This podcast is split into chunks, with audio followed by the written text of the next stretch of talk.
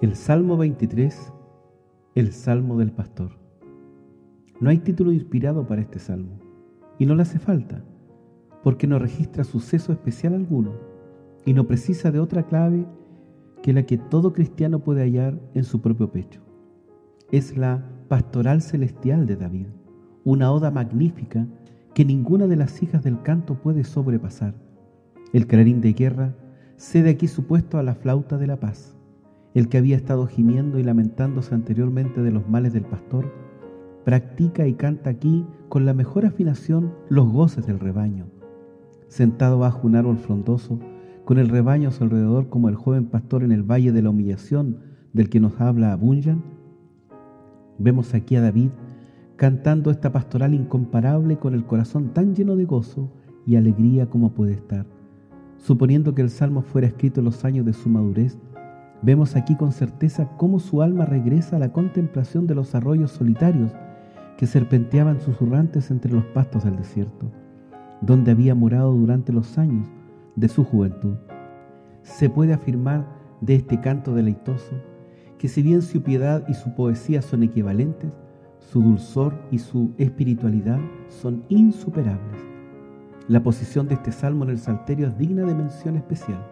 Sigue al Salmo 22, que es de modo peculiar el Salmo de la Cruz, con anterioridad al Salmo 22, no hay verdes prados ni aguas tranquilas. Es tan solo después de haber leído, Dios mío, Dios mío, ¿por qué me has abandonado? Que llegamos a, el Señor es mi pastor. Es necesario que conozcamos por propia experiencia el valor de la sangre derramada y veamos la espada desenvainada y levantada contra el pastor antes de que podamos conocer y entender verdaderamente la dulzura de los cuidados del buen pastor. Se ha dicho que esta oda es lo que es el ruiseñor entre los pájaros, maravillosa entre los salmos, porque ha cantado y sonado dulcemente en el oído de muchos afligidos en la noche de su llanto y les ha traído la esperanza de una mañana de gozo. Yo me atrevo a compararlo también a una alondra, que canta cuando levanta el vuelo y sigue cantando mientras remonta por los aires y aun cuando la perdemos de vista, Seguimos escuchando en la distancia sus gorjeos. Fijémonos en las palabras finales con las que concluye. En la casa de Jehová moraré por largos días. Son notas celestiales, más adecuadas para las mansiones eternas que para las tristes moradas que habitamos aquí bajo las nubes.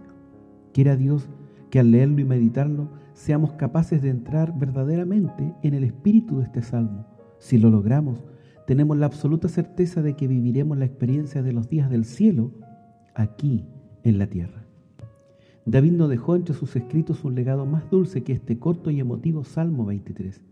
Es como una mirada fugaz al interior de su alma, como cuando caminamos por una calle bajo el intenso frío del invierno y de pronto alguien abre delante nuestro la puerta de entrada de una casa.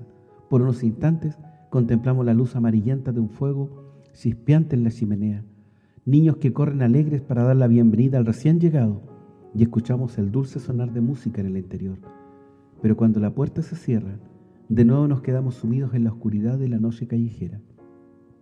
Sin embargo, lo que nuestros ojos han contemplado, nuestros oídos han escuchado y nuestro corazón ha imaginado, no desaparece de inmediato.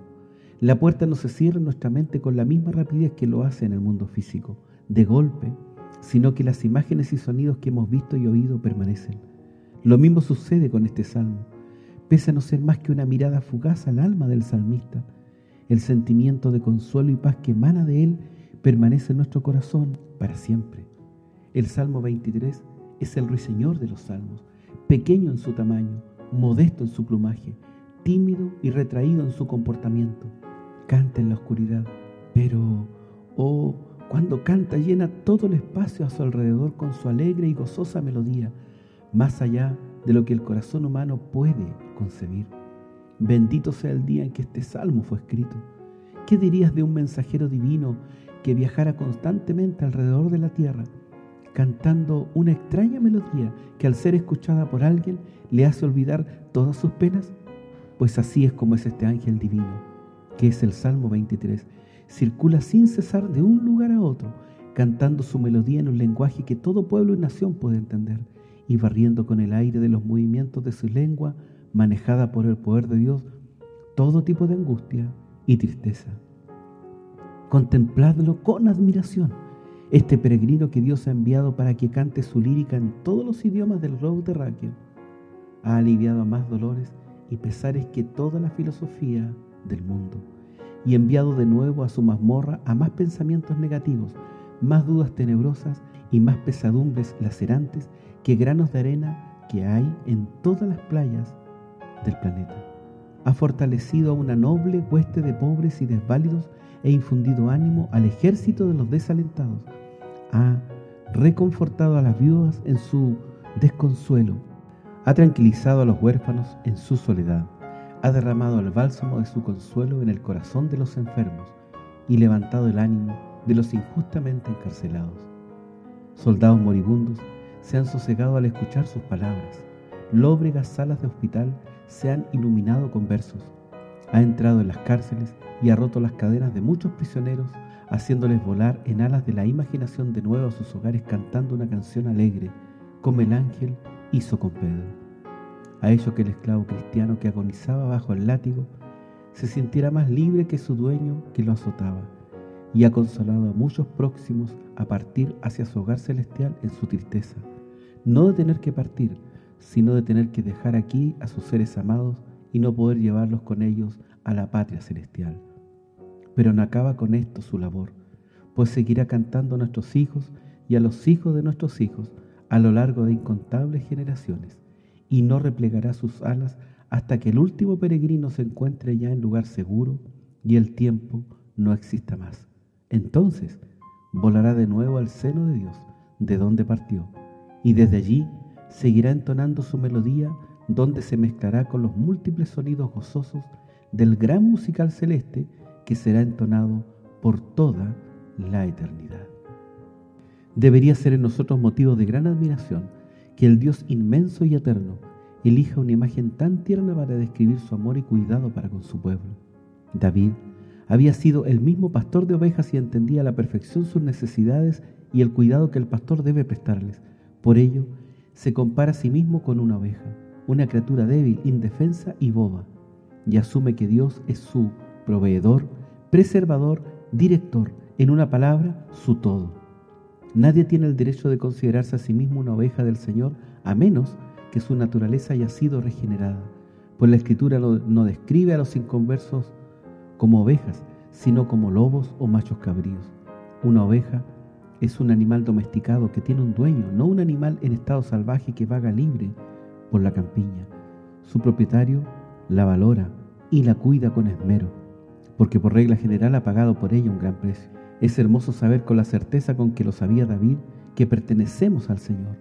La primera frase del Salmo expresa un nivel tan elevado de confianza que no hay en ella un solo sí o un pero, ni tampoco un espero. Simple y llanamente David afirma con una seguridad total y absoluta que el Señor es mi pastor. Debemos cultivar ese espíritu de firme y garantizada dependencia en nuestro Padre Celestial. La palabra más dulce de todas es el monosílabo mi. David no dice el Señor es el pastor del mundo en general y conduce a la totalidad de la raza como si fuera su rebaño, sino que afirma categóricamente el Señor es mi pastor. Es decir, aunque no fuera el pastor de nadie más, sería con todo mi pastor personal, pues me cuida, me vigila y me guarda a mí personalmente. Los verbos están en tiempo presente, lo cual indica que sea cual sea la situación o posición en que se haya un creyente ahora mismo y siempre está bajo el cuidado pastoral de Jehová. Nada me faltará. La frase siguiente es una deducción que se infiere de la declaración anterior, sentenciosa y positiva. En diversas circunstancias podría sentirme necesitado y carente de muchas cosas, pero cuando el Señor es mi pastor, Él es capaz de proveer para todas mis necesidades y ciertamente está dispuesto y deseoso de hacerlo, porque su corazón rebosa de amor y en consecuencia nada me falta. En lo que respecta a cosas temporales, no me siento escaso de nada. ¿Acaso no alimenta a los cuervos y hace crecer los lirios del campo? ¿Cómo pues permitirá que sus hijos pasen hambre o sufran necesidad? Y en lo que se refiere a las cosas espirituales, sé que su gracia me será más que suficiente. Descansando en Él, estoy seguro que me dirá, como tus días serán tus fuerzas. Puede que no alcance a poseer todo aquello que deseo, pero nada me falta. Otros hombres, mucho más ricos y sabios que yo, sienten que le faltan cosas, pero a mí nada me falta. Los leoncillos necesitan y tienen hambre, pero los que buscan a Yahvé no tendrán falta de ningún bien. Y no solo nada me falta hoy, sino que nada me faltará tampoco en el futuro. Sea lo que sea que me pueda sobrevenir, aunque el hambre asole y devaste la tierra o la calamidad destruya la ciudad, a mí nada me faltará. La ancianidad, con todos sus achaques y flaquezas, no causará en mí merma ni desacomodo, ni siquiera la muerte, con toda su tenebrosidad me hallará desposeído y desamparado. Tengo de todo en abundancia, no porque disponga de una abultada cuenta corriente y guarde grandes cantidades en un banco, no porque posea habilidades y dotes extraordinarias con las que ganarme el pan, sino porque el Señor es mi pastor. Los impíos siempre desean tener más, pero el justo nunca actúa de ese modo. El corazón del pecador siempre está insatisfecho, mas el espíritu lleno de la gracia divina mora en el palacio del contentamiento. Amén. Radio Gracia y Paz, acompañándote cada día.